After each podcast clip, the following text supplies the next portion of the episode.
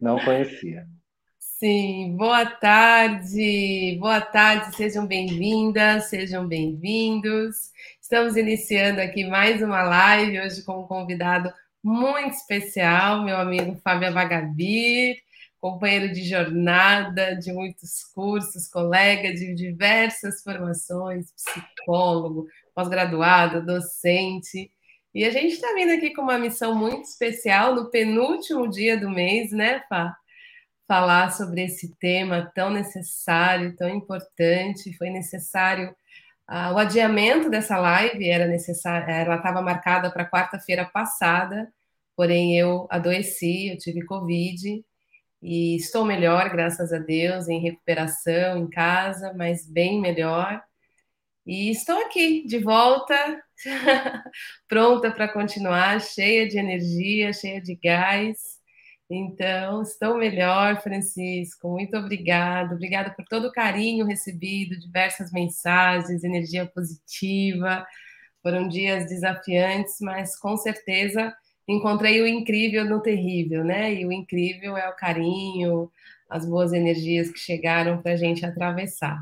Então, eu queria que primeiro você se apresentasse, Fábio, pessoal aqui, antes da gente iniciando, para não sair eu só aqui falando, e aí a gente vai tocando aqui o nosso tema de hoje.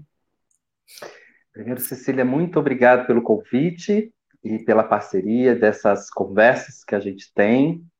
É, também fiquei muito atento a esses dias que você estava né, com Covid é, nos no meus processos de, de oração e de, e de também estar tá, é, conectado com você para que o incrível possa se manifestar. E fiquei muito feliz quando você mandou a mensagem de que já estava bem, que já estava seguindo, né? Então, eu sou o Fábio, eu sou psicólogo, trabalho com clínica. É, como tema hoje a gente vai falar um pouco de trauma. Trauma foi um, um tema da minha, da minha história de pessoal e de desenvolvimento profissional. Então, eu tive algumas formações dentro do trauma MDR, Brainsport, ESE, é, a terapia é, de trauma do Gastão, enfim, várias possibilidades terapêuticas vinculadas ao trauma, portanto que eu percebo a importância desse tema é, na, na vida do, do, do, humano, né? Quando esse humano, é, por algo não pôde seguir o seu caminho. Né? Sim. E falar de suicídio e trauma vai nos ajudar a olhar essa dimensão, né? de que uhum. por algum motivo não pôde ampliar. E aí a dor faz com que aquilo fique uma bomba e uma das do impulso pode ser querer tirar a dor, né? E então é uma alegria poder falar disso. É um tema que para mim é bastante tocante, né? É, e também poder é, ser luz para as famílias que, por algum motivo, viveram isso também na sua uhum. história, né? Isso uhum. também é uma, uma intenção dessa live. É, e a gente está vivendo um, um, tempo sem precedentes de conversa sobre saúde mental, né? Eu acho que isso vale muito a pena. Eu lembro quando eu era criança, que quando alguém dizia que fazia terapia, era, ah, então a pessoa é maluca, e, e muita distância de reflexões importantes. E hoje a gente está conversando não só sobre terapia, mas a gente está conversando sobre trauma, a gente está conversando sobre suicídio, né? E, e isso é sem precedentes no sentido que quanto mais a gente colocar palavras nesse desconhecido, nesse lugar de nós tão importante que é o subjetivo, que é o emocional, que são as dores, as dores da alma, aquilo que nos quebra por dentro, que não é visível aos olhos. Quanto mais palavras, quanto mais clareza a gente tiver, com certeza a gente não só vai se ajudar, mas a gente vai conseguir enxergar o nosso filho, o nosso sobrinho, o nosso amigo, a, a comunidade, né, o mundo à nossa volta, para que a gente possa é, exercer esse lugar de, de partilha, de bando, para poder fazer travessias das dores e que não seja a única alternativa é, para a pessoa que sente a dor, o cessar da vida, né? O interromper a própria vida para poder eliminar aquilo que lhe é insuportável. Então, realmente é um tema super importante. E falando de Covid, né? Para quem está perguntando aqui se eu estou bem, eu estou bem. É, graças a Deus, vacinada, me cuidando, fiz uma boa travessia, né? Desafios normais que a, que a doença pode trazer, estou bem, mas só fazendo um link, em tempos de Covid, né, a gente teve um aumento significativo a respeito do adoecimento mental e também do suicídio. Então, não dá para a gente é, desatrelar esse momento ímpar que a gente está vivendo dessa pandemia, que está a caminho dos dois anos, né? E toda a devastação que ela trouxe para nós, não só das perdas, dos lutos e tudo que a gente tem visto no nosso país e no mundo como um todo, mas também da devastação emocional, do isolamento, das perdas de entes queridos, de sonhos, de negócios, de empregos e tantas coisas ainda que a gente vai lidar. Então, hoje é muita coisa para a gente falar, né? É, e a ideia é realmente criar um espaço reflexivo e acho importante dois cuidados. O espaço que eu abro aqui é para conversar em especial, não somente, com os profissionais da área do desenvolvimento humano. Então, não é a intenção dessa live de maneira nenhuma fazer qualquer intervenção ou criar um caminho para cuidar de pessoas que estão com esta questão. Se você está aqui ouvindo a gente, você tem essa questão, você precisa procurar ajuda especializada, né? Ponto número zero. Ponto número dois. E para os profissionais, a gente quer trazer então essa relação, uma reflexão sobre trauma e suicídio e caminhos possíveis, né? De prevenção, de clareza, de clínica e tudo que a gente pode aí contribuir em, em, em homenagem né, a esse mês tão especial, como disse, sem precedentes. A gente está no Setembro Amarelo, penúltimo dia do mês, e a gente não poderia não abrir esse espaço para falar desse tema. Então, né, para todos nós que trabalhamos nessa área, é, falar com esse tema é cada vez mais importante, e não só quem é psicólogo ou terapeuta, mas todos os profissionais de ajuda, né? Conselheiros, professores, a gente tem números alarmantes de suicídio infantil e, e de adolescentes. Então, quanto mais a gente abrir os olhos sobre isso, maiores as chances da gente fazer convites assertivos de conversa porque falar faz toda a diferença, né? Então, vamos começando aqui, depois dessa super introdução, só dando boa tarde para todo mundo. É...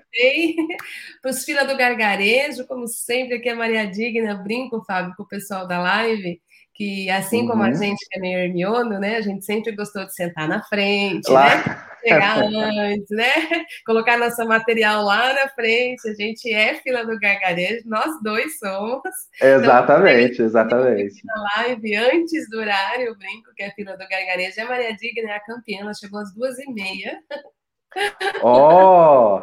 2h25, a Marisa 2h38, a Soninha Lopes 2h57, Francisca 2h57, aluna do terapeuta de si, Cirlânia 3 da tarde, 3 e 3, aluna do terapeuta de si, Dag Rosa 3 e meia, Gláucia 3 e 34, Eleonora 3 e 35, Sara 3 e 38, Valdeglace 3 e 44, Sônia Pontes estava na aula hoje 3 e 46, Selma 13,46, Elizabeth 13,49, Cíntia Regina e Mari 3,53 e 54, Maria Auxiliadora, Cristiane, Gildete, Elisa, Gláucia e Franci, Francisco, Elisa, tudo filando gargarejo, tudo igual a gente. Opa, que legal, que gostoso, que gostoso. É. E, e todo e eu, mundo que está aqui, boa tarde, gente. Sejam muito bem-vindos. Pode falar, querido. É, eu estava essa semana falando com meus alunos da graduação de psicologia, né, que eu ia fazer essa live na semana passada, e quando eu falei, Cecília, lá, aí quando eu ia começar, meus alunos já todos sabiam, já seguiam, eu falei, nossa, olha que legal, né, fiquei muito contente, né, meus alunos já te conheciam, já já estavam seguindo você no YouTube, no Insta, já participava das suas lives, eu fiquei muito feliz de saber disso, e eles me falaram, nem acabei de falar seu sobrenome, já estava falando, já passando para os colegas, e foi muito gostoso. Ah, né? que legal, que legal. É, e é um espaço é, bacana, né? É um espaço sim, bacana. Sim, sim. Eu gostaria, Cecília, de antes da gente falar dessa relação, né, do uhum. trauma e, e suicídio, eu queria fazer um, um, passo antes, né, que é falar que quando a gente fala, eu quero trazer uma voz, né, da Karina Karina é uma, é, uma profissional da gestalterapia, especialista em, em suicídio, e também já fiz alguns treinamentos com ela e, e, outros. É um nome japonês, por isso que eu não vou me arriscar a falar o sobrenome dela, tá? né? E outros, né, que fala que é, o suicídio ele tem uma causa multifatorial uhum. e que para isso a gente precisa de um cuidado multidisciplinar. Uhum. O que a gente vai fazer hoje é pegar aquele marca-texto e dar uma ênfase na questão do trauma. Mas para a gente não perder de, de pano de fundo de que o suicídio é multifatorial, então tem N fatores que envolvem, uhum. e que nós, como nós temos um, um treinamento e uma, uma, um cuidado especial com a temática do trauma, a gente faz esse, esse marca-texto na palavra trauma Exato. e olhar mais profundamente. E uma outra fala, e essa é uma fala de todos os cursos de suicídio que eu já fiz, mas uma fala da Karina é para que a gente não tenha a fantasia de que saber dos fatores que envolvem o suicídio nos dá duas, duas coisas que é importante. Uma, a, a, a, os motivos que tiveram forças foram juntos com quem partiu. Então a gente não tem condições de acessar hoje os motivos pelos quais alguém fez uma partida.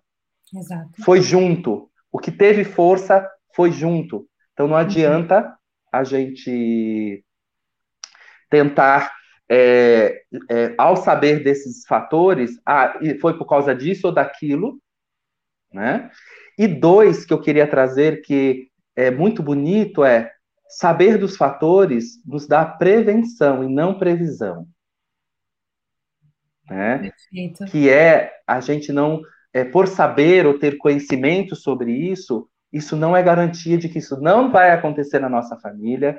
Que, Exato. claro, a gente pede a Deus ou a vida, a existência, para que a, a, não, mas não é uma garantia de que isso vai, não vai acontecer na nossa história, né? Então, da gente poder ter clareza, né, de que prevenção não é previsão, saber de fatores não garante, mas nos colocam com um olhar mais atento e gentil para uhum. esses elementos que, de repente, as pessoas que estão por perto da gente esteja vivendo, e nesse olhar a gente fala, opa, tem um sinal aqui que eu preciso dar atenção com carinho. Então, eu queria iniciar com essa fala da Karina, porque me tocou muito quando eu, eu fiz os meus treinamentos com ela, ela falava essas uhum. duas coisas, né? É, é multifatorial e o motivo vai junto para quem parte, e dois, prevenção não é previsão. Nem previsão, nem garantia, né? Nem garantia. perder esse, esse lugar da humanidade é, de nós e do outro, porque realmente nós não temos superpoderes, né? Nós não temos uhum. é, como garantir nenhuma decisão de nada, nós podemos simplesmente oferecer a nossa melhor entrega, o nosso melhor olhar, a nossa melhor uhum. companhia, a nossa melhor atenção, né? E, e, manter o nosso lugar pequeno, né? Que é o que, é o que ele é, de uhum. humano, uhum. De, de possível, porque mais que isso, realmente a gente vai se colocar um peso muito grande. E eu acho que isso remete a gente trazer um pouco da história, né? Eu acho que a história é muito interessante do Setembro Amarelo, né? Então, para quem não, não sabe a origem desse mês, é, havia um menino chamado Mike M nos Estados Unidos, né? Diz que ele era muito conhecido por personalidade carinhosa, um menino expansível, e ele tinha muita habilidade mecânica, ele mexia em carro e ele comprou um, um Mustang 68 amarelo que ele restaurou, que ele pintou, então ele tinha toda essa questão com esse carro. E infelizmente, no ano de 94, com apenas 17 anos, ele cometeu suicídio, né? E no funeral, é, amigos, familiares, enfim, distribuíam cartões e fitas amarelas com a mensagem que dizia: se precisar, peça ajuda. Porque uma das coisas que acontece com a questão do suicídio é como eu não vi, como eu não percebi. Né? Então, o suicídio, ele, ele sempre vai ter esses dois lugares: a, a, o sofrimento, a dor que fez a pessoa tomar essa decisão e fazer isso, e os impactos que, ela, que ele vai causar naqueles que ficam, né, familiares e amigos. Então, essa, esse impacto no velório do, do Mike, de distribuir as, as fitas, né, os cartões dizendo, se precisar, peça ajuda, ele tomou grandes proporções, né? É, acabou se tornando um movimento aí viralizado, digamos assim, e em 2003 a OMS instituiu o 10 de setembro para ser o Dia Mundial de Prevenção do Suicídio, e o amarelo do Mustang do Mike foi a cor escolhida para representar essa uhum. campanha. Então, por isso o amarelo, por isso setembro, né? Foi instituído em 2003.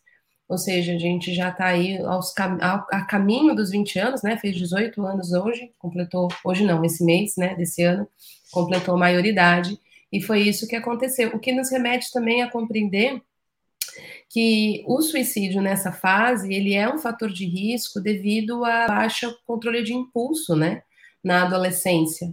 Então a gente uhum. precisa ter um olhar muito atento para essa fase, se a gente percebe a criança, mas em especial o pré-adolescente e o adolescente, porque eles estão no auge de, de poder, no sentido de começar a se apropriar de independência, de força, de decisão, de começar a fazer né, os primeiros movimentos para distante do pai e da mãe. E eles ainda têm baixa capacidade, baixa tolerância à frustração e baixa capacidade de se controlar, de conter o que sente. Porque o cérebro ainda está em formação, não é só por educação, por comportamento. Existe um fator biológico de formação, de desenvolvimento, que é bem a fase que eles estão enfrentando. Não é à toa que quem se lembrar aí das paixões da fase da adolescência é o, é o amor da vida, né? A gente sente tudo na máxima intensidade. Então, não é, é um fator de risco essa fase. E a gente está falando um primeiro item de prevenção que eu acho que vale a pena. A gente está vivendo também uma outra época sem precedentes, que é a época da, des, da conexão desconectada, né? Que a gente está no auge da conexão, no que se refere aos caminhos aí de internet, meios tecnológicos, porém a gente está perdendo o contato face to face, a gente está perdendo o contato um a um, que é o elemento de maior regulação da nossa espécie. E uhum. isso é um prejuízo muito grande, tanto no fator formativo do indivíduo, então que ele vai estar nessa fase de pré-adolescência, adolescência, se conectando com um aparelho e, e tendo menos conexão com as relações humanas, que é um fator protetivo de desenvolvimento de saúde, a gente já vai falar daqui a pouquinho onde isso entra em relação ao trauma, e indo para uma conexão né, de máquina que não oferece essa função regulatória. E aí a gente precisa conversar bastante sobre isso, sobre quais são os limites, qual é o tempo necessário? Será que eles estão prontos para ficarem expostos a redes sociais? Aconteceu o mês passado, né? O filho de uma cantora sertaneja sofreu aí um ataque de haters na internet e na madrugada ele se suicidou depois de sofrer. Ele publicou um vídeo brincando com um colega e sofreu ataques, né? Ataques homofóbicos durante todo o dia. Na madrugada ele foi deitado, que ele foi deitar ele como diz a mãe dele, né? Ele não acordou, ele se suicidou. Então a gente está vivendo uma realidade como essa, né? De que a gente precisa olhar. E aí eu até diria, assista um documentário que tem disponível no Netflix chamado O Dilema das Redes, que mostra como os algoritmos funcionam na questão de nos viciar, né? No processo da conectividade. E para aqueles que têm menos controle de impulso, que são as crianças e o adolescente, eh, fazer isso é muito simples e criar essa dependência, essa relação mais ainda. Então, esse é um fator de risco importantíssimo que a gente observe e a gente vai falar um pouquinho também dessa relação. Você quer acrescentar alguma coisa sobre essa questão da conectividade, Fá? É, eu fiquei pensando, na verdade, do fator de risco, né, de, o Bortega, né, o Bortega, o Neuri Bortega, que é um especialista na, na área de trauma, de, de suicídio, um psiquiatra, ele vai dizer, dentro desse fator de risco, é, o quanto no adolescente é essa coisa do impulso, né, de, de, de tirar a vida, que na verdade é de tirar a dor, né, da gente poder uhum. ter a clareza de que o que está em jogo é o tirar a dor. Exato. E que nesse impulso é, é o, a, não é a vida que está em jogo, mas é a dor que está querendo ser findada. E fora da adolescência, né, quando um adulto que já tem mais controle, da, dos seus impulsos é, e não encontra sentido de viver. E aí a gente pode voltar na história e, tentar olhar um pouco na nossa marca, no nosso marca-texto do trauma, o quanto a vida não deu espaço, né? não deu espaço interno para dar suporte à dor quando ela vem com intensidade. Mas sobre a conectividade, sobre essa coisa do, da, da, da má qualidade do contato, né? Eu, hoje eu vim com a camisa é, e com o meu símbolo do meu consultório, do né? É, é, do Wilson, né? Porque ele, quando eu escolhi que eu ia é, ter ele como um, um símbolo para mim, foi em função de que presença é essa que me ajuda a não cingir, né? Que presença é essa que me ajuda a me regular, né? E quando a gente fala de, de, dessa experiência de, de uma fragilidade, quem foi a, a, a possibilidade, como é ser essa possibilidade de alguém que ajuda esse outro regular para que as suas, os seus ímpetos sejam regulados e não tão desesperados, não tão angustiados, né? Uhum. Então, por isso que eu trago, opa, tá aqui, é, do, contrário. Por isso que eu trago esse, esse símbolo, né, de Exato. como uma forma de que presença reguladora pode ajudar o outro quando está vivendo essa angústia. Pegando esse, essa bola aí que você está passando, né, que é o Wilson. É, o Wilson, para quem não sabe, ele é um personagem do filme é, Forrest Gump com. Não, Náufrago. É do Náufrago. É, é, Forrest Gump, desculpa, o Náufrago com o mesmo ator, como é que ele chama? Tom Hanks? Tom Hanks, exato. Tom Hanks.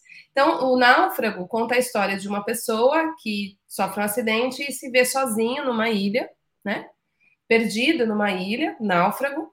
E ele, para não enlouquecer, né? Para ele conseguir atravessar o tamanho daquele desafio, ele, ele, ele monta um personagem, alguém para com quem, alguém para se relacionar, alguém para ter contato, que ele dá o nome de Wilson. E ele pinta, né? Acho que é com sangue, né, mesmo? Acho que é, eu não lembro. É. Também não, não lembro, lembro como detalhes da história. Um rosto nessa bola e ele faz um, um, personagem. Tem uma cena emocionante no filme, quando ele, uma das vezes que ele perde o Wilson, que ele sente demais, porque ele realmente se vincula e se conecta com o Wilson no filme, e isso nos demonstra o poder e o impacto que é as relações e a conexão para nós, né, mamíferos Exato. sociais e aí isso vai fazer a gente mergulhar um pouquinho nas águas do trauma agora, e que a gente é, compreende como processo de traumatização, né? Cada vez mais a gente vai distanciando daquela ideia mais antiga que trauma era um evento. Então, se você passou por determinados eventos como acidente, estupro, abuso, sequestro, luto precoce, é, traumas diversos de ordem de natureza, né, tempestade, tsunamis, etc. Aí então você tem trauma, ainda tinha essa coisa, eu tenho trauma, né, uma coisa importada, né, eu tenho trauma. E cada vez mais, assim, principalmente com o florescimento da neurociência, da pesquisa da teoria polivagal e muitas coisas que vem vindo, a pesquisa do Dr. Peter Levine, que criou a experiência somática, enfim, Daniel Siegel, Bruce McQueen, Damásio, ou seja, a gente está tendo aí um, um florescimento nas últimas duas décadas, especialmente, sobre que não, não é especificamente o evento que causa a traumatização. A traumatização, ela é o reflexo, ela é a consequência de viver uma experiência de alta intensidade ou que aconteceu em fase precoce ou que aconteceu rápido demais né? Ou esses três fatores, rápido, precoce, intenso, e vivido em isolamento. E a essa experiência, seja ser esquecido todo dia na escola, por exemplo. Papai nunca chega no horário e tô lá eu sozinho, sempre me sentindo abandonado, não tem importância. Então, isso que vai me quebrando por dentro, isso que vai mudando a maneira como eu sinto, esse evento que vai criando marcas em mim de forma que eu não consigo retornar a um estado de integridade, eu não consigo é, fazer com que ela, aquela ferida cicatrize, isso é a traumatização. Então, isso pode ser causado desde eventos imensos, como esses, que são os mais famosos de trauma, ou eventos pequenos e recorrentes. que pode acontecer na nossa fase de desenvolvimento, que pode acontecer na nossa fase de adolescência e que cria essa ruptura na nossa forma de ser e de funcionar.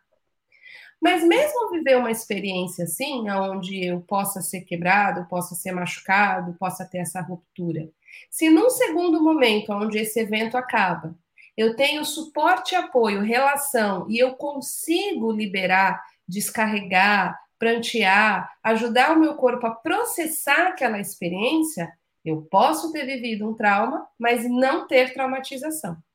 E nesse sentido, o antídoto da relação, ou o, o, vínculo, o encontro, o ter com quem dividir a dor, entregar a dor, é um dos antídotos ou um dos elementos mais poderosos e mais determinantes para que o trauma não se torne traumatização. O que muitas vezes a gente vai observar é que as pessoas que viveram uma experiência de trauma, mas tiveram na rede de apoio as condições de atravessar e se reintegrar, elas têm em si essa experiência como um elemento de crescimento. E aí a gente vai ver o crescimento pós-traumático. A partir daquilo, eu me tornei mais forte, eu me tornei maior, eu desenvolvi tal projeto, né? Mas quando eu não tenho com quem, quando eu não tenho suporte, quando eu não tenho elementos que me ajudem, aquilo então se torna traumatização e vão que vão desembocar em diversos desfechos possíveis, desde desenvolvimento de transtorno mental, a desenvolvimento de doença psicossomática ou o, o desenvolvimento de transtorno mental agravado, levando para a ideação suicida. A gente vai ver no, nas pesquisas que o suicídio ele tem aí uma prevalência muito grande para pessoas que estão sofrendo de transtorno mental, como depressão, né, bipolaridade e entre outros, né? E o fator relacional sendo um elemento importante que pode ajudar nesse caminho de liberar a dor. O que, que você gostaria de falar sobre isso? Eu queria só é, dar uma contribuição, né? Quando você traz esse processo da traumatização e que o indivíduo é, não houve a possibilidade de encontrar vínculos onde a descarga, onde o processo pudesse seguir o seu fluxo, o quanto há uma contração no processo psíquico e físico.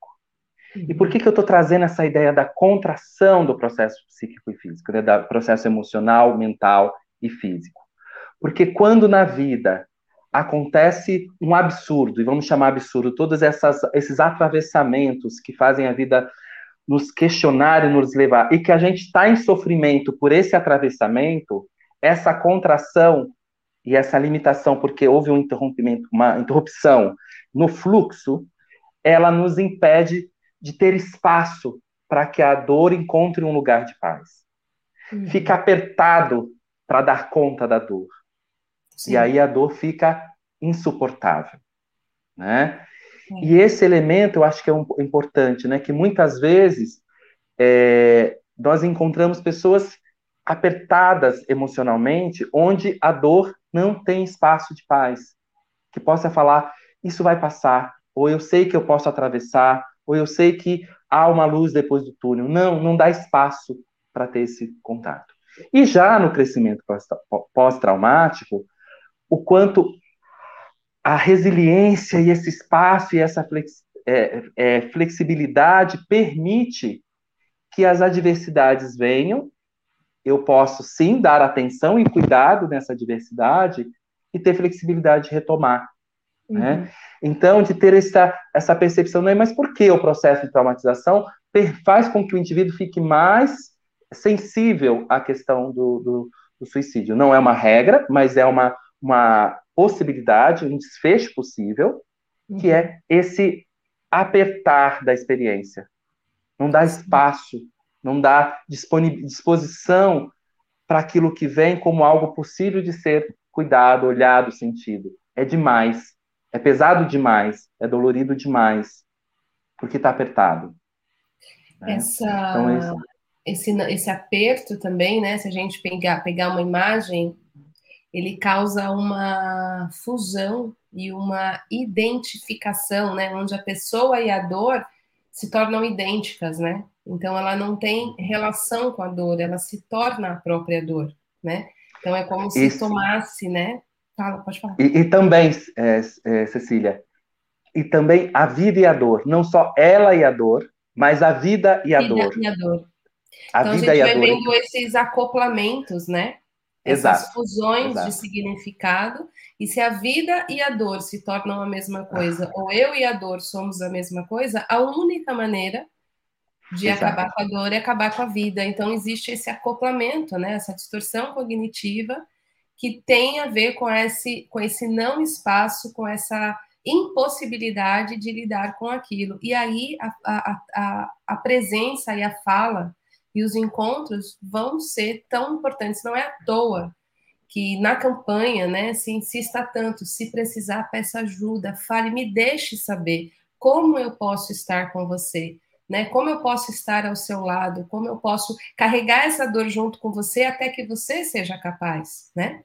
Eu vi um, um, comentário aqui sobre perdas, né? Perdas também trazem o processo de depressão, pensamento suicida. É um dos elementos, né, de atravessamento, a pessoa ter passado por perdas, com certeza. E um exemplo que eu gosto muito de observar é o exemplo da Cissa Guimarães, aquela atriz é, da Globo que perdeu o filho é, atropelado quando ele tinha 18 anos. Eu imagino que faça quase 10 anos já isso, né? Já tem um certo tempo. E teve uma entrevista que ela deu para o Fantástico mais ou menos uns dois ou três anos depois do evento, que é muito interessante, aonde ela relata como ela foi lidando com esse luto, né? Ela teve uma terapeuta de luto específica de luto.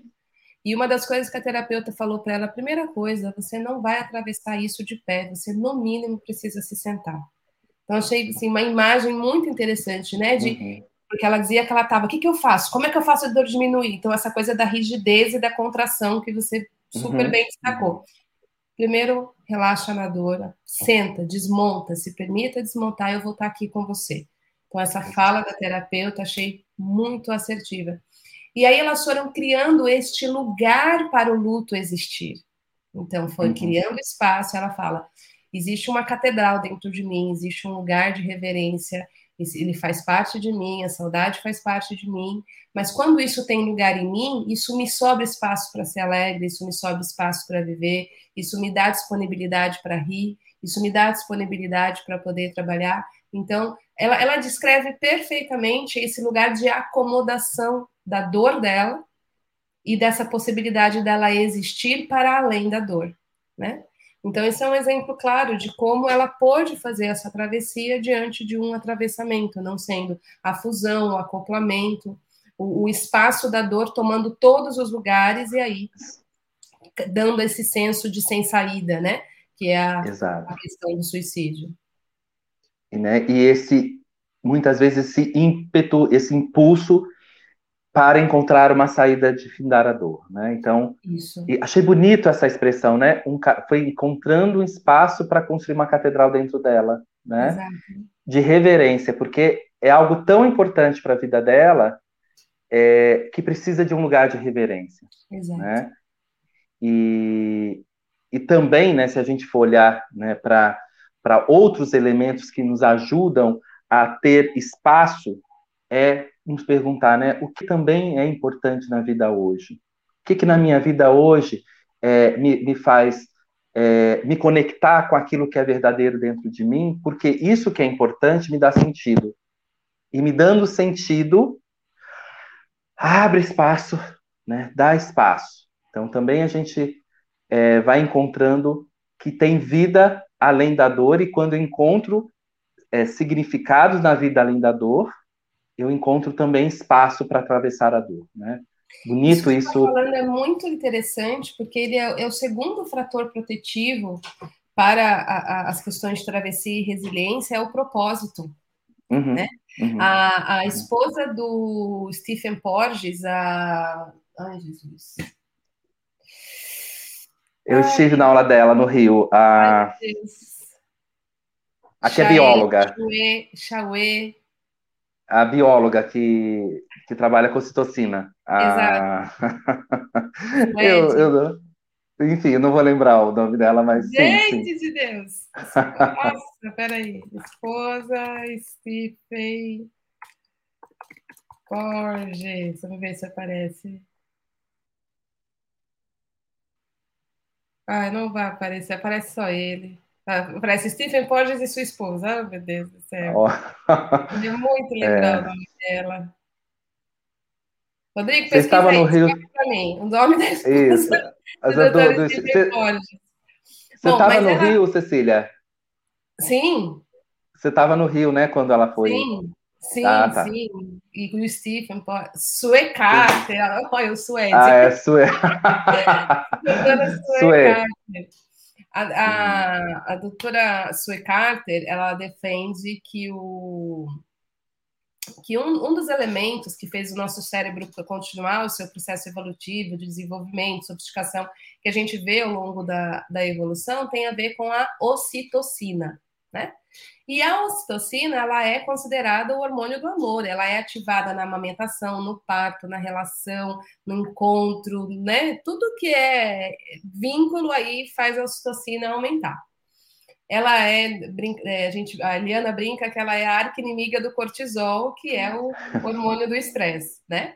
Uhum. E por que, que eu estou citando a Sue Carter e a questão da ocitocina e a questão dessa produção? Porque ela também defende que uma das coisas que faz aumentar esse senso de, de resiliência e liberação, porque se eu tenho aumento de ocitocina e eu tenho diminuição de cortisol, eu começo a criar processos autorregulatórios, né? que é a grande uhum. defesa aí do, da teoria polivagal, do Dr. Stephen Porges.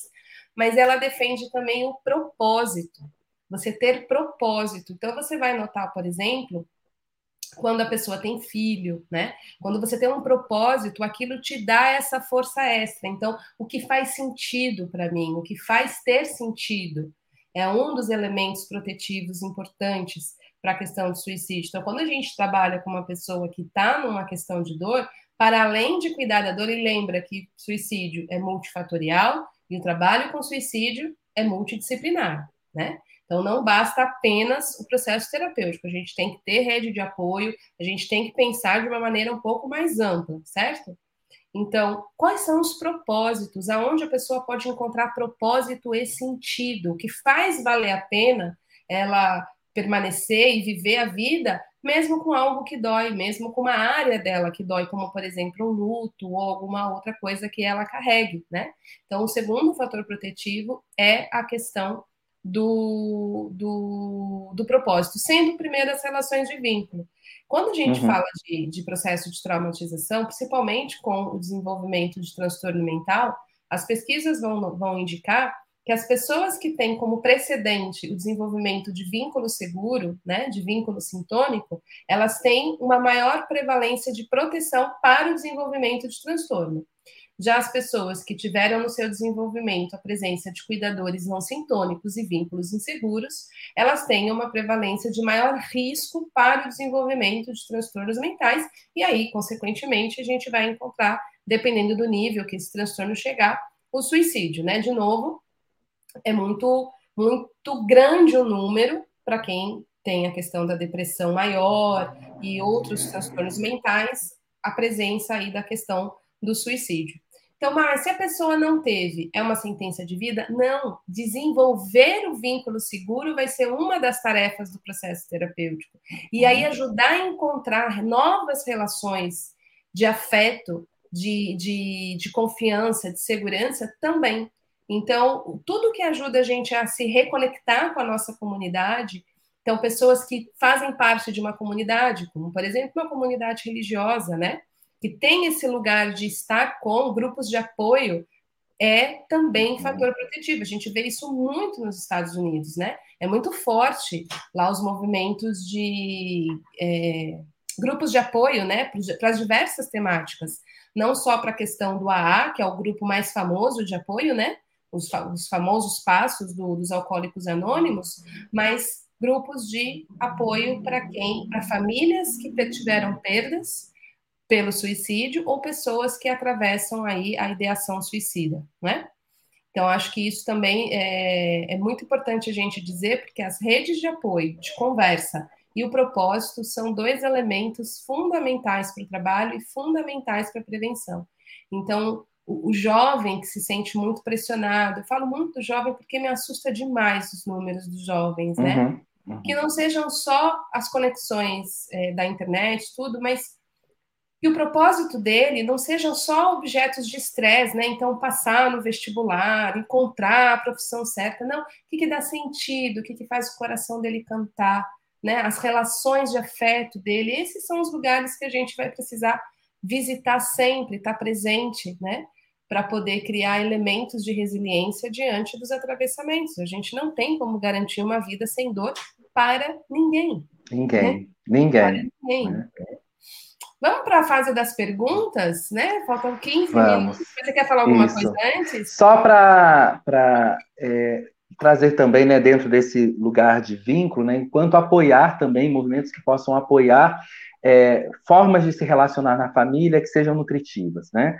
É, porque, ao mesmo tempo, né, pensando lá no, no náufrago, quando ele não encontra ninguém na ilha, muitas vezes a gente está tão corrido na vida e a vida está tá exigindo tanto, e essa história de estar tá em casa não mudou isso, pelo contrário, teve mais demandas, eu estou em casa trabalhando online, os vínculos vão perdendo a sua, a sua nutrição.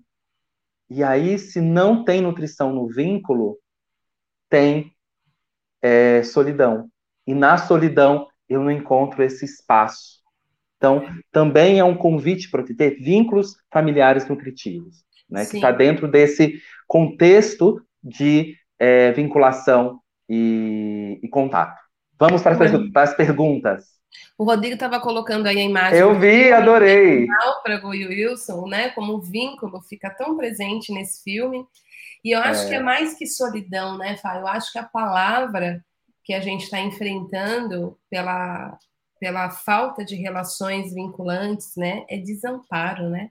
Desamparo, sim. Eu acho que é que desamparo, é é, sim, né? Sim. Ficar só amparado por si mesmo não é o grande problema. Uhum, o grande uhum. problema é quando a gente se isola.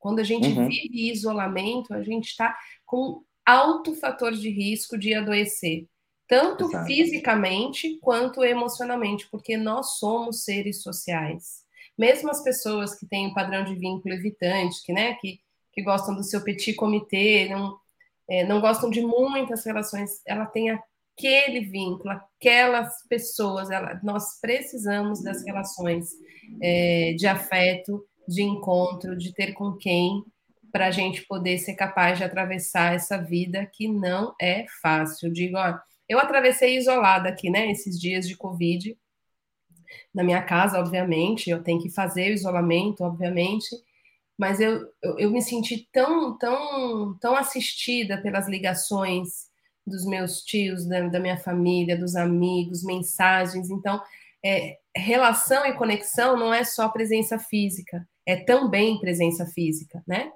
A relação e a conexão precisa existir no afeto, na maneira como a gente se porta, na maneira como a gente escuta, na maneira como a gente acolhe, na maneira como a gente está junto, num pensamento, numa oração, numa energia. Então, tudo isso faz parte das relações onde a gente sabe que tem com quem, né?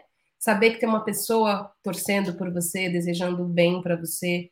Então, tudo isso faz parte das relações e é tão simples e tão poderoso. E só para a gente fechar a parte teórica, para a gente ir para as perguntas, uma das principais lições que os mitos nos ensinam e os contos de fada nos ensinam é que essa sensação, eu falei isso também na aula de hoje, essa sensação que você bem descreveu, quando a dor se torna idêntica a mim ou a vida, né, esse acoplamento onde não tem espaço e há essa essa constrição diante daquilo que eu sinto, ela se torna como a maldição, né? Aquilo que me congela, aquilo que me bloqueia, aquilo que me constringe, aquilo que me, me paralisa diante de outras formas de ser e existir. E, e, nos contos de fadas, no mito, né, o herói que vai viver a jornada para libertar, para, enfim, transformar aquilo, aquele feitiço, ele sempre vai, no fim, encontrar um ato de amor verdadeiro para que a maldição uhum. seja desfeita, né? Então, não é à toa uhum. que a ocitocina é o hormônio do amor, não é à toa que o vínculo e o propósito são os nossos grandes ingredientes. O que realmente quebra a maldição são os atos de amor verdadeiro. e que a gente possa, então, encontrar essas relações, um caminho para as travessias para além da dor. Temos pergunta, Rô? Temos pergunta? Deixa eu ver. Érica, dar atenção e ressignificar a dor. No suicídio é impossível ver estratégias de enfrentamento da dor. Daí, não vendo como esse livrar da dor, a não ser ceifando a vida. Sim, esse é o, é o, o a possível forma de perceber da pessoa, né? E o caminho de dar atenção e ressignificar para que essa forma de se ver idêntico possa mudar. Lembrando que previsão não é garantia, é, prevenção não é previsão e nem garantia, e esse seria o caminho mesmo é, para a gente cuidar da questão. Ele está falando que não tem perguntas, né? Mais afirmações. Cristiane, como explicar e, e entender o profissional de saúde que cuida das dores? Como explicar e entender o profissional de saúde que cuida das dores dos outros, também como ter suicídio? Ah, esse é um dos temas que eu mais falo aqui, né? Isso. Posso responder, Cecília? Por favor. Ah, então, né? É, eu vou responder porque é, uma das das grandes, vamos chamar assim, inspirações que a Cecília trouxe para o nosso universo da psicoterapia e das terapias foi o terapeuta de si, né? Uhum. E a gente não pode esquecer disso, porque a, o grande propósito do terapeuta de si é criar espaço para que o profissional de saúde possa se cuidar ou o profissional de ajuda possa se cuidar né? Uhum. E ter espaços de cuidado de contato. Então, quando a colega que eu não estou enxergando o nome Cristiane. coloca isso, é, eu estou com é, eu tô com outro óculos, né? Então, é, então quando a Cristiane partilha isso, o grande a, acho que o grande convite nosso é olhar para a humanidade do profissional de saúde. E tem um conceito também, né, que a gente pode olhar, que é o processo de traumatização vicariante, que é quando a gente está muito exposto a uma situação de traumatização do outro, o quanto isso também pode ser um, um processo para nós de traumatização se eu não encontrar vínculos seguros, espaços é, de cuidado para que isso possa ser descarregado, né? Então, é, essa é o grande convite, né, da gente perceber que muitos profissionais de saúde ou de ajuda tá tão exposto a isso que pode não ter o seu espaço de vínculo e de cuidado, né? Uhum. E o terapeuta de si, eu tive a oportunidade de fazer, né? É, uhum. é, ele tem esse convite, né? De como eu posso olhar para mim como profissional de ajuda e cuidar dos elementos tão importantes. Inclusive tem um tema que é de trauma, né? É, que é um, um módulo que é todo de trauma que vai falar dessas questões de como eu me cuido quando essa temática ou me atravessa ou quando eu estou cuidando do outro nessa temática. Né? É, não foi uma intenção de divulgar ou de fazer propaganda da, do, não, mas, mas... do curso também a gente está às vésperas é, do novo workshop, é, é né? uma proposta aqui e, e, é uma defesa, uma bandeira sem vergonha nenhuma. Eu acho que falta muita consciência e fala sobre quem é profissional dessa área precisa aumentar ainda mais essa consciência e esse autocuidado, porque não é fácil essa missão de você se sentar com a dor humana. É um desafio. E os desafios são vencidos de acordo com os recursos que você tem. Se você não se recursar, se você não se preparar, se você não fortalecer a sua capacidade de lidar com os desafios, você pode adoecer, não necessariamente ir para uma questão de suicídio, mas você pode realmente uhum. ir para burnout, você pode ficar mal, porque você não está se cuidando. Né? Então é deixando coisa. mais vulnerável para essa possibilidade, né? Te Com certeza mais tem mais vulnerabilidade, do mesmo jeito que um atleta Isso. pode se machucar mais em campo porque ele está mais exposto, né? Tomar umas caneladas, e ele tem que estar tá forte o suficiente para segurar o tranco. A gente também precisa desenvolver musculatura emocional, se cuidar, porque não é fácil, não é simples e falta essa consciência para muitos profissionais. E não só né, é, no aspecto de autocuidado para não adoecimento, mas até para o encontro com o outro ser fresco, ser potente, né? vai interferir no desempenho clínico e tem diversas consequências, né? Então... E também para o encontro com outro fora desse contexto ser nutritivo, né? É. Porque quando eu encontro espaço de cuidado, eu também encontro locais para deixar isso é, curar, né? Lembrando do doce que precisa ser deixado, ou a massa que precisa ser deixada fermentando, e poder ter outras relações e, e poder ser nutritivo. Muitas vezes a gente fica tão é, raptado porque não, se, não estamos no autocuidado, né, como profissional de ajuda, que nos impede de desligar e ir para a vida nutritiva, né, de ter Exato. vínculo, de ter relacionamento, de ter se alimentar com o filho e com o marido, com a esposa, também ter espaços. Esse autocuidado nos libera para ter vínculos de nutrição. Com certeza.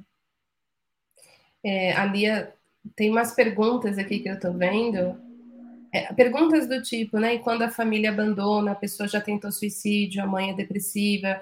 Gente, ninguém opera milagre. A gente não consegue fazer pelo outro. A gente pode oferecer, a gente pode conversar, a gente pode se disponibilizar, mas a gente não tem como é, entrar no outro e mudar o outro. Então a gente vai precisar lidar também com os nossos lugares de impotência, né? Uhum. Infelizmente, a gente precisa aprender a fazer isso.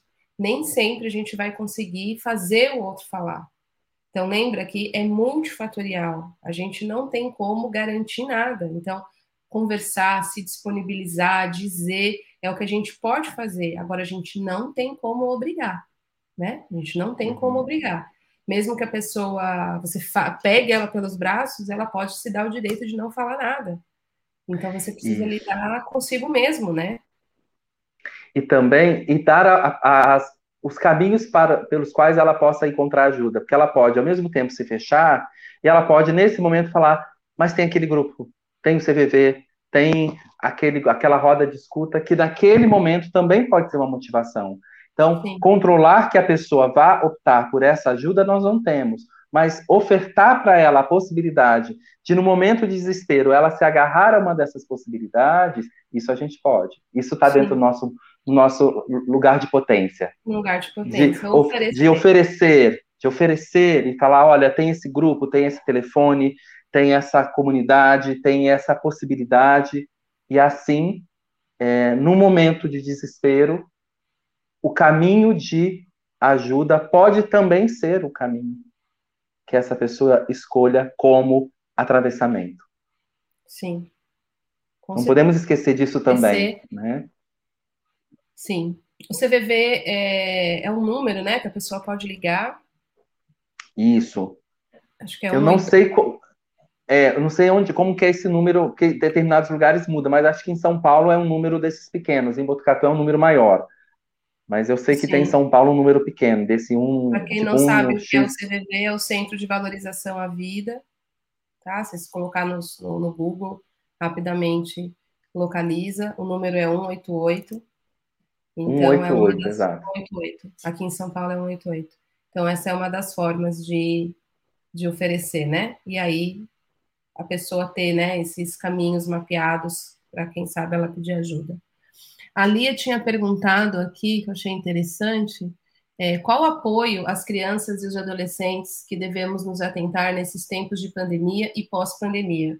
Eu acho que tem um apoio que está sendo muito esquecido, além de tudo que a gente já falou aqui, do vínculo, da conversa, do olho a olho, do brincar junto, do rir junto. Não é conversa só séria, é bater papo, é falar sobre as sérias, coisas que interessam a eles né? É, conversas de afeto, não precisa ser o que você fez na escola hoje, mas aquelas coisas de troca. Mas tem uma coisa que é muito interessante, que assim, toda vez que eu dou aula, eu falo assim, encontra uma posição confortável. Quase 95% das pessoas que estão assistindo se mexem para encontrar tal posição confortável. Ou se ajeita na cadeira, ou dão uma espreguiçada. Então, isso nos ensina que movimento e conforto, eles andam de mãos dadas. E uma das coisas que está acontecendo com os jovens é uma paralisia, ficar o dia inteiro nisso aqui, assim, ó, parado, certo? Ou jogando videogame, né? Parado. E a paralisia, ela, ela, ela vai nos adoecer. Nós precisamos de movimento. Então, o que, que eu diria? Movimento. Vai correr, vai para o parque, vai andar de bicicleta. Isso não é aglomeração, né? Você pode andar ao ar livre, você pode caminhar, você pode correr, você pode dar de bicicleta, você pode jogar bola, mas movimento, trazer movimento para esses jovens, gente, é a geração que menos se mexe. Não tem mais, né, pega-pega, é, pique-esconde, amarelinha, é, enfim, essas coisas todas de movimento. E todas essas brincadeiras são profundos treinos de habilidade nas nossas respostas de defesa. Quando a criança brinca de pega-pega, de esconde-esconde, ela está brincando de luta e fuga, ela está treinando habilidades uhum. do que ela vai usar mais tarde para se defender, para fugir, para lutar pelas coisas da sua vida. Então, se essa pessoa não vive esses treinos de habilidade na forma lúdica, na forma de brincadeira, ela vive só paralisia, a chance de quando um atravessamento chegar, ela não ter muitas respostas e aí a ferida virar uma traumatização é muito grande.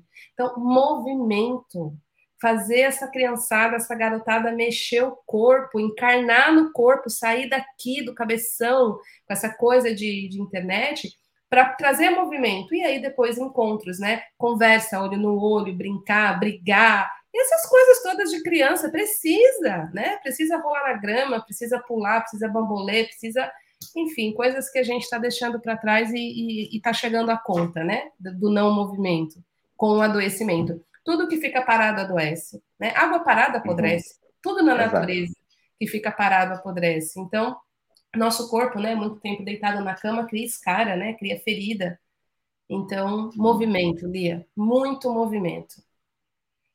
É, por favor, qual o termo que o Fábio utilizou para a situação de traumatização? Ah, trauma vicariante, né? Trauma vicariante é, esse, esse é, é a traumatização por ficar exposto a relatos de trauma sem cuidado, certo? É... Chegando ao final aqui, 5 vou liberar o Fábio, que o Fábio vai atender. a gente se vê mais tarde, Fábio, no psicotrauma. No psicotrauma, exato. Muito sua presença, de todo o meu coração, foi ótimo, como sempre, é uma alegria partilhar com você. E para quem está aqui, saiba que eu e o Fábio estamos alquimizando algumas coisas aí que vão é. chegar. E vai ser muito legal. E falando no workshop Terapeuta de Si, no dia 11 de outubro a gente estreia um novo workshop Terapeuta de Si. Quem quiser assistir o workshop, 100% online, 100% gratuito, já pode se inscrever. O Rodrigo vai colocar o link para vocês. Hoje tem surpresa ao final da live, com, com live com vídeo de apresentação. Fiquem aqui. E para a gente já ir aquecendo, né, para preparação, a partir da segunda-feira eu começo uma nova minissérie de lives, segunda, quarta e sexta, às 16 horas. Né? O que, que implica ser um profissional que trabalha com trauma? Como ser um profissional que trabalha com trauma? Quais são os três fundamentos para ser um profissional que trabalha com trauma? É o nome da nova minissérie. Então, três fundamentos, três aulas: primeiro fundamento, segunda, segundo fundamento, terça terceiro, quarta, desculpa, e quarto, é, terceiro fundamento na sexta. Então, fica ligado, estarei semana que vem aqui, segunda, quarta e sexta, dando aula sobre esses fundamentos. Tudo isso nos preparando para o workshop. Tá aí os três temas, né? Vínculo seguro é o primeiro tema na segunda-feira, musculatura emocional, tema 2, e protocolos de autocuidado. Para quem quer saber aí de trauma vicariante, venha para a minissérie a partir de segunda, venha para o workshop Terapeuta de Si. O link está aí e vamos de vídeo. Ai, Fábio, a gente tem que tirar o Rodrigo para tirar uma fotinho nossa para fazer. Ah, com certeza, né? E eu super indico o terapeuta de si, né? Eu, eu tive a oportunidade de, de conhecer e, e, e atravessar os, os, os processos e, e, os convites que a Cecília propõe, e eu super indico esse workshop e, e poder participar desse grupo. Ah, obrigada, querida. Vamos fazer nossa foto X a Rosa fez, pronto. Vai sair o post lá no Instagram para o pessoal comentar o que, achou da live, o que, que aprendeu, enfim. Sai bonitinho lá daqui a pouco. E vamos então de vídeo de estreia e apresentação minissérie a partir de segunda, workshop a partir da outra segunda. Tá recheado. Venham, venham, venham. Pode soltar, Rô. Um beijo. Beijo, querido. Spirit, lead me where my trust is without borders. Let me walk upon the waters wherever you would call me. Take me deeper than my feet could ever wander, and my faith will be made stronger in the presence of my Savior. Spirit, me where my trust is without borders. Let me walk upon the waters wherever you would call me. Take me deeper than my feet could ever wander, and my faith will be made stronger in the presence of my Savior. Beijo, gente. Até segunda. Vem Terapeuta de Si. Segunda-feira a gente começa a trabalhar em cuidar de você para promover encontros que transformam. Beijo, beijo, beijo.